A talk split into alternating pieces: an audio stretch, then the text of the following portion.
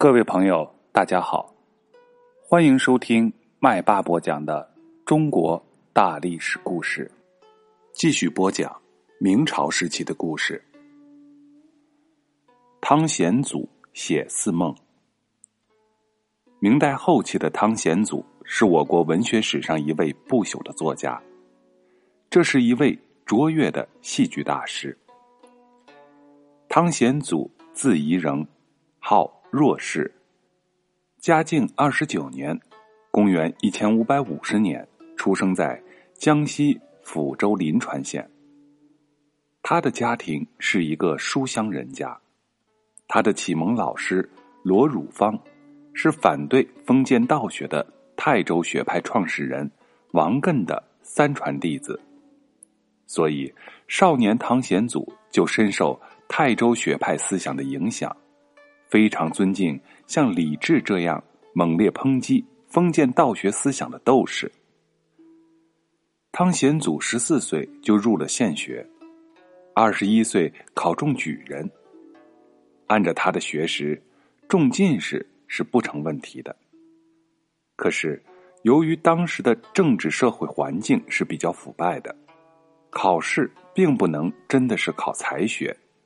而是被掌握实权的官僚当做了营私的手段。张居正是明朝后期比较有抱负、有远见的政治家，但是作为一个封建官僚，免不了也要为自己谋一些私利。在万历五年（公元一千五百七十七年的会试之前），会试就是在京城举行的全国性的考试。张居正问他的叔叔：“现在全国的举人当中，谁最杰出？”他的叔叔想了想说：“我在宣城认识了汤显祖、沈茂学这两位举子，依我看，没有比这两位更加杰出的人了。”张居正听了非常高兴。原来，张居正为了让自己的儿子张四修当上榜眼。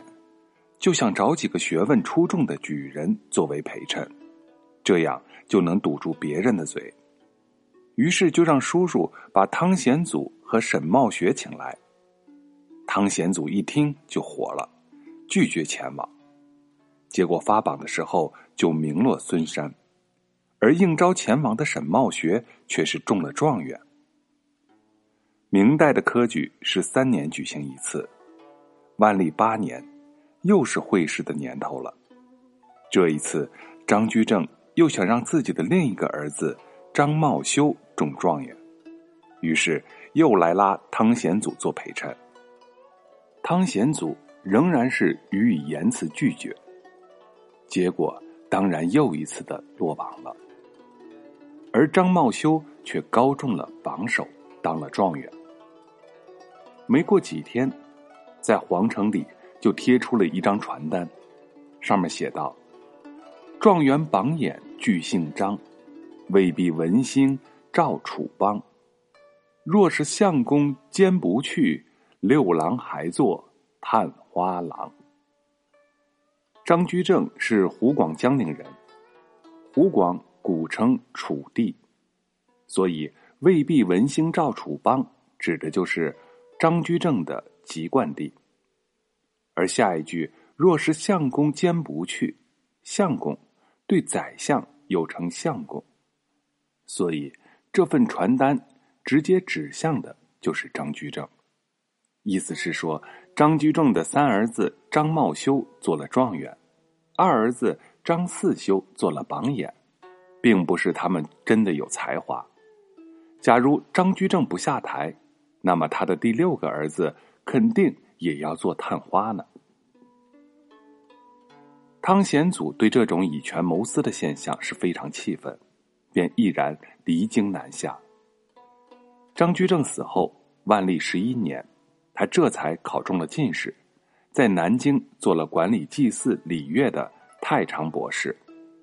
后来因为上书抨击朝政，指责皇帝的过错，就被贬到地方上做了几年的县官。到了万历二十六年，公元一千五百九十八年，自动弃官回家，从此，他专心一意的编写剧本，创作出《四梦》这样流传万世的名著。汤显祖从生活实际出发，明确的表示自己是想追求有情的世界。他说：“我写戏剧都是出于我要表达的情，因情成梦，因梦成戏，所以他的剧作都称为梦。《牡丹亭还魂记》又叫做《牡丹亭梦》，《邯郸记》又叫做《邯郸梦》。”《南柯记》又叫《南柯梦》，《牡丹亭》《紫钗记》《邯郸记》和《南柯记》合称《临川四梦》，又叫《玉明堂四梦》。临川是唐显祖的籍贯，玉明堂是他的书斋的名号。在四梦中最著名的是《牡丹亭》，《牡丹亭》讲的是。福建南安太守杜宝，他的膝下只有一个女儿，名字叫做丽娘。杜太守请了位老先生教女儿读书写字，那先生教的第一篇就是《诗经》的第一章《关鸠》。这是一首青年男子追求青年女子的爱情诗。丽娘念着念着，不禁就触动了心怀。在侍女春香的诱导下，来游后花园。他看到姹紫嫣红开遍，想到自己正是青春之年，尚无归宿，不免就有些惆怅。游完花园，回到闺房，不觉伏在桌子上睡着了。在他的睡梦中，与一个少年在牡丹亭畔相见。醒来之后，追寻梦境。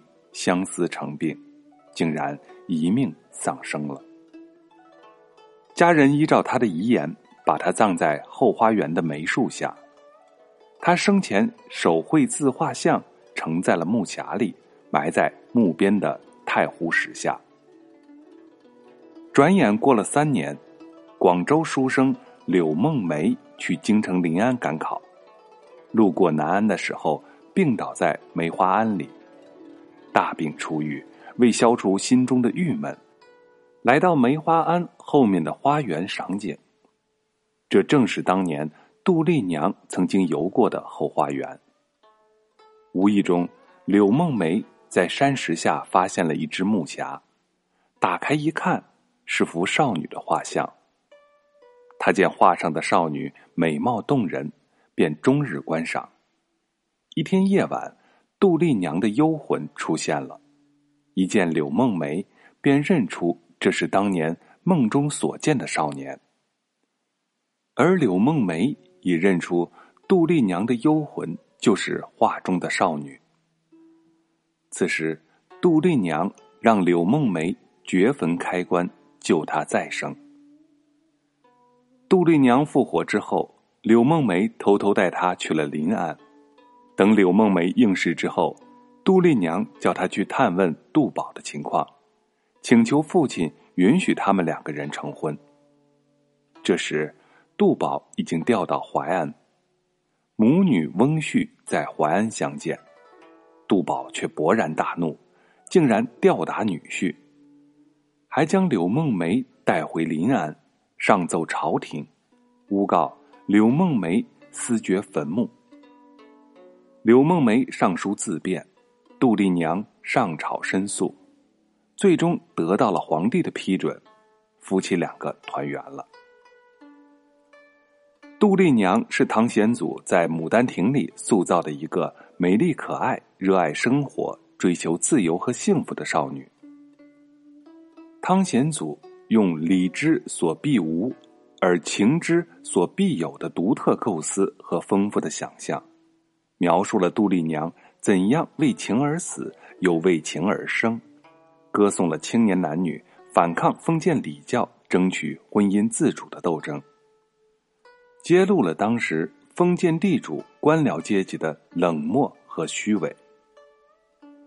剧中写的杜丽娘在阴间质问法官，复生之后又敢于在朝廷对证，这反映了当时青年人渴望美好生活的炽烈感情，表现了当时的少女想要追求个性解放的坚强意志和斗争的精神，从而塑造了一个鲜明的、动人的艺术形象。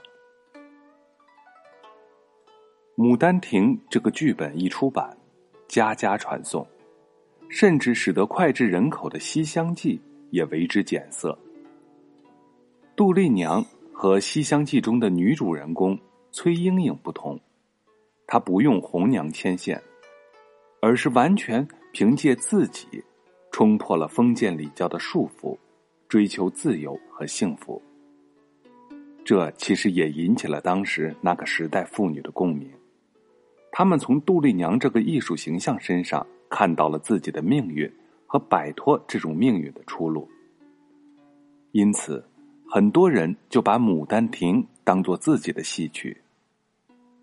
流传至今的《牡丹亭》，有一种“吴吴山三妇合评本”，就是由三位妇女点评的。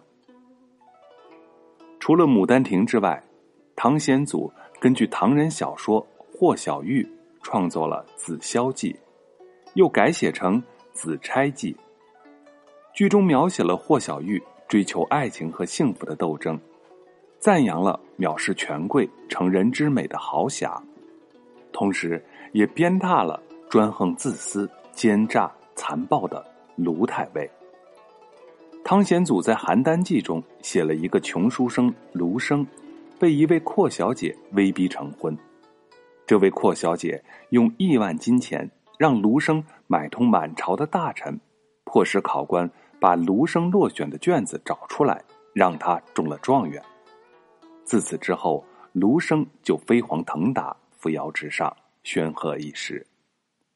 这个戏揭露了明代政治的腐败，特别是科举制度的丑恶。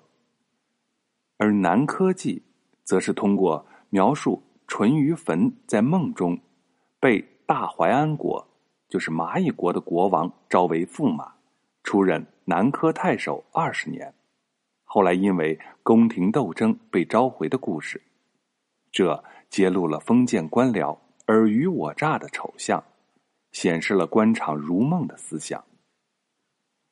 汤显祖的戏剧表现了明朝后期追求个性解放的时代精神，在当时对后世都是影响非常巨大的。好了，本节的故事就分享到这里。在下一节故事，麦霸要给大家分享徐光启编《农政全书》。